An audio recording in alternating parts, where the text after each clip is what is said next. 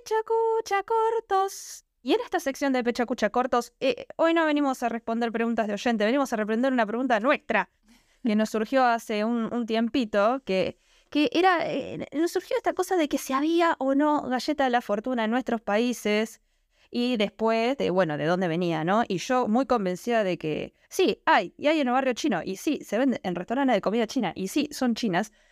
Eh, y entramos ahí en un bucle de investigación que nos caracteriza tanto. Sí, tal cual. Porque vos me decías que en España no tenés. Exacto. Yo la primera, o sea, las he visto en las películas Ajá. y la única vez que he comido una fue en Londres en un restaurante chino al final. ¿En Pero serio? aquí, yo en ningún restaurante chino de España te dan galletas de la fortuna. ¿En serio? Sí, sí. Puede que ahora con el boom, si vas a algún lugar, las Mm, puedas comprar en el súper asiático, pero eh, que va, o sea, para nada. Vos sabés que yo la tenía muy asociada a la galleta de la fortuna, que la galleta de la fortuna es, para el que no sabe, este, esta galleta doblada en forma de dumpling por la mitad y que se une a la parte, que es como una galletita. Es como entre ahí Mm. una empanadita, un dumpling, pero es dulce, sabor vainilla y adentro trae... así de, de oblea, ¿no? Sí, sí. Sí. Como ese gustito a cucurucho, ¿viste? Y adentro tiene eh, un mensaje que generalmente es la fortuna, ¿no? Por eso galleta la fortuna. Pero la fortuna en realidad no es una fortuna de, ah, vas a tener buena suerte, vas a tener mala suerte. Generalmente es una frase así introspectiva que te deja pensando y un montón de numeritos que la gente puede o no jugarlos en la lotería. Básicamente ese es el formato, ¿no? Mm. Y esa galleta yo la tenía muy presente cuando comprábamos comida china, porque en una época en, en la ciudad donde yo vivía se había generado como una suerte de boom de restaurantes de...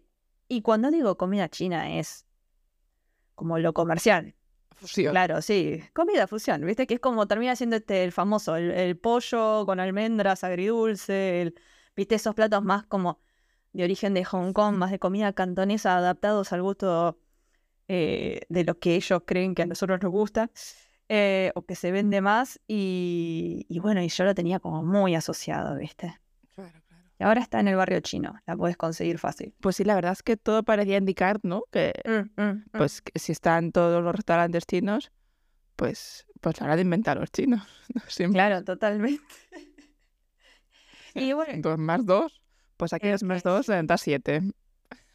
Y no, pero bueno, es que ahí nos pusimos a estudiar y, y la verdad es que obviamente se popularizó más, y digo obviamente porque es obvio mirando películas, no, no porque sea obvio, pero se popularizó más en Estados Unidos y hubo ahí una disputa de que, de que en qué estado, en qué ciudad se había dado primero, pero eh, igual así todo como que no se te terminaba de, de, de- de entender que si eran chinas o no eran chinas. Yo no sé si nos querés iluminar un poco al respecto. Ilustradísima banda. Bueno, oh sorpresa, Oh, no son chinas. Sí, se my God. inventaron en China, oh my god. porque de hecho hay un poco de disputa, pero la invención como tal de la galleta de la fortuna que conocemos ahora, que sabe como así a vainilla o de, de gusto, sabor occidental, vamos a decir, surge en Estados Unidos.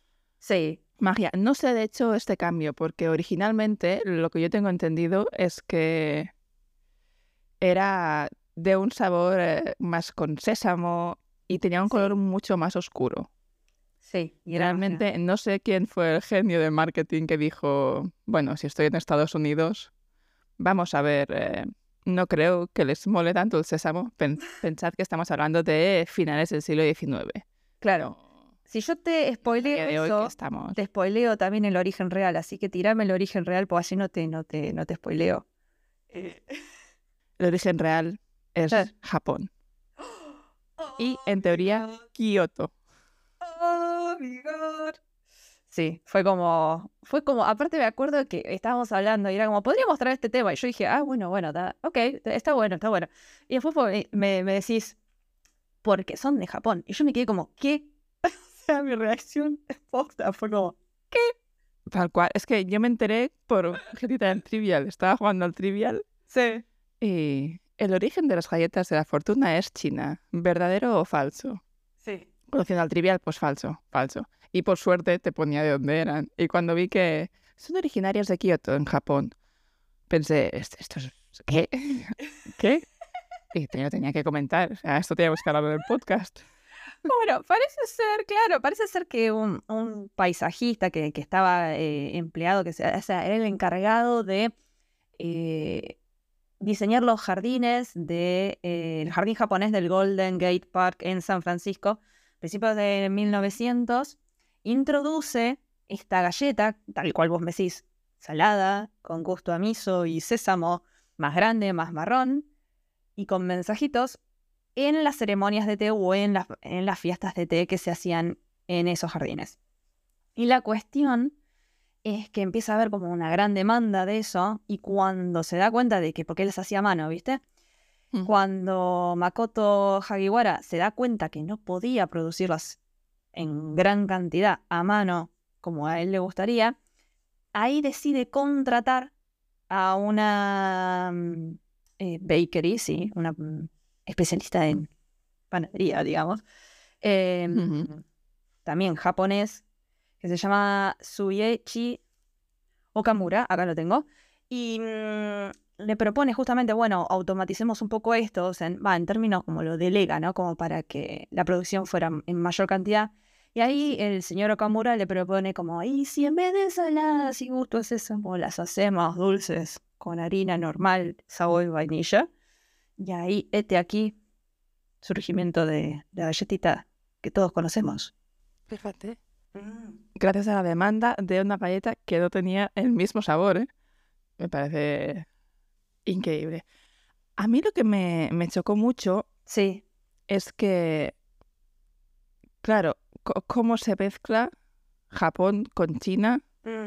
con Estados Unidos. Mm. Entiendo que Estados Unidos es como donde pasa, ¿no? Donde sucede la creación de esta galleta.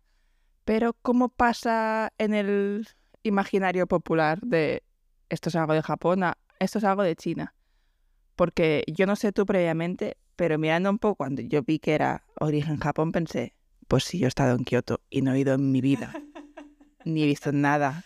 Claro, Yo empecé a pensar, a ver, todos los dulces japoneses que parezca, mm, no se me ocurre ninguno. Sí. Pero sí que tiene una cierta lógica, porque los japoneses son bastante amantes de tener papelitos con su fortuna, ¿no? Exacto. Porque tenemos el omikuyo cuando vas al templo.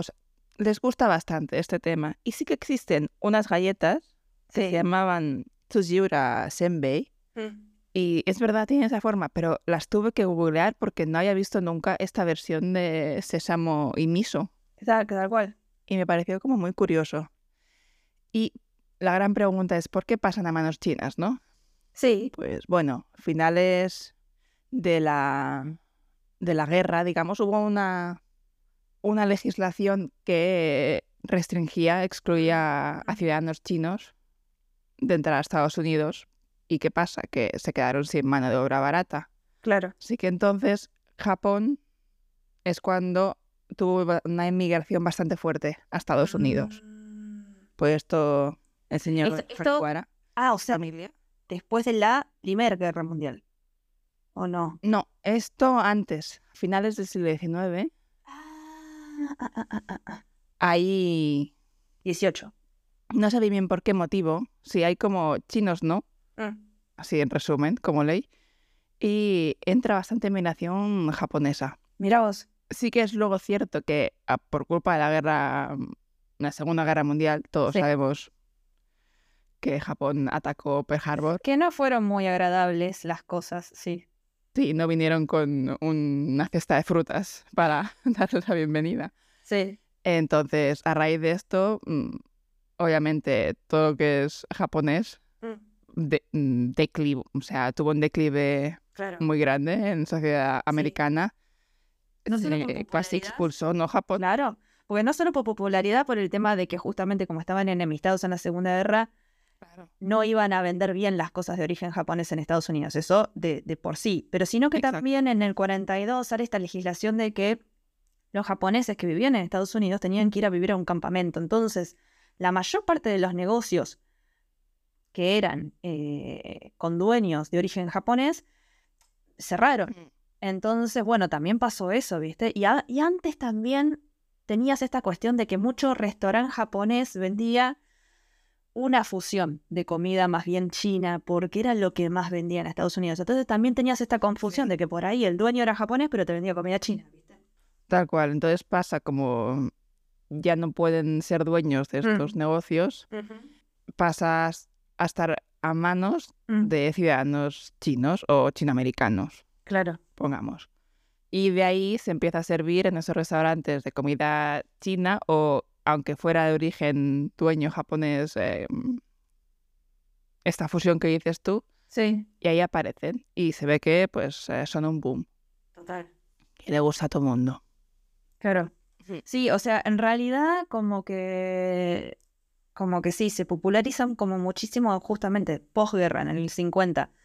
Y, y la gran demanda hace que justamente como vos decías, ¿no? La mayor parte de los negocios de, de- así manejados por gente de China o de comida china o eh, comida asiática más fusión, eh, te ofrecían a la galleta, entonces ahí ya está. Y ahí quedó, que era China.